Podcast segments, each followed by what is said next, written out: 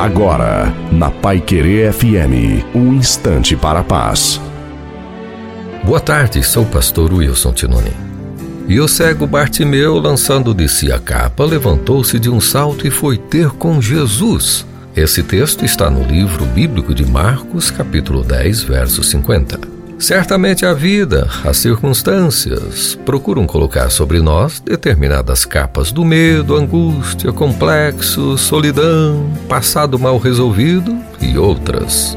Como a gente acabou de ler na Bíblia, a capa do cego Bartimeu era a marca, ou seja, uma espécie de autoridade para que ele fosse tratado como um cego e mendigo por toda a sua vida à beira do caminho.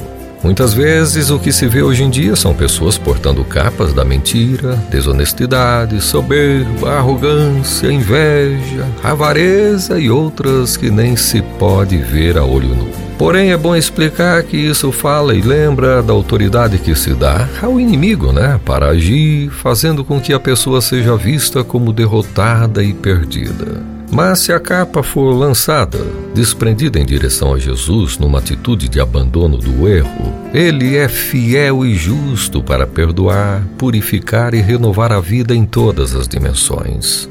Oração. Pai, que cada ouvinte seja vestido no coração com as vestes da alegria, paz, gratidão, saúde e vontade de viver uma vida cada dia mais solidária, reconhecendo que tudo que for plantado de bom nessa vida será colhido para a própria felicidade.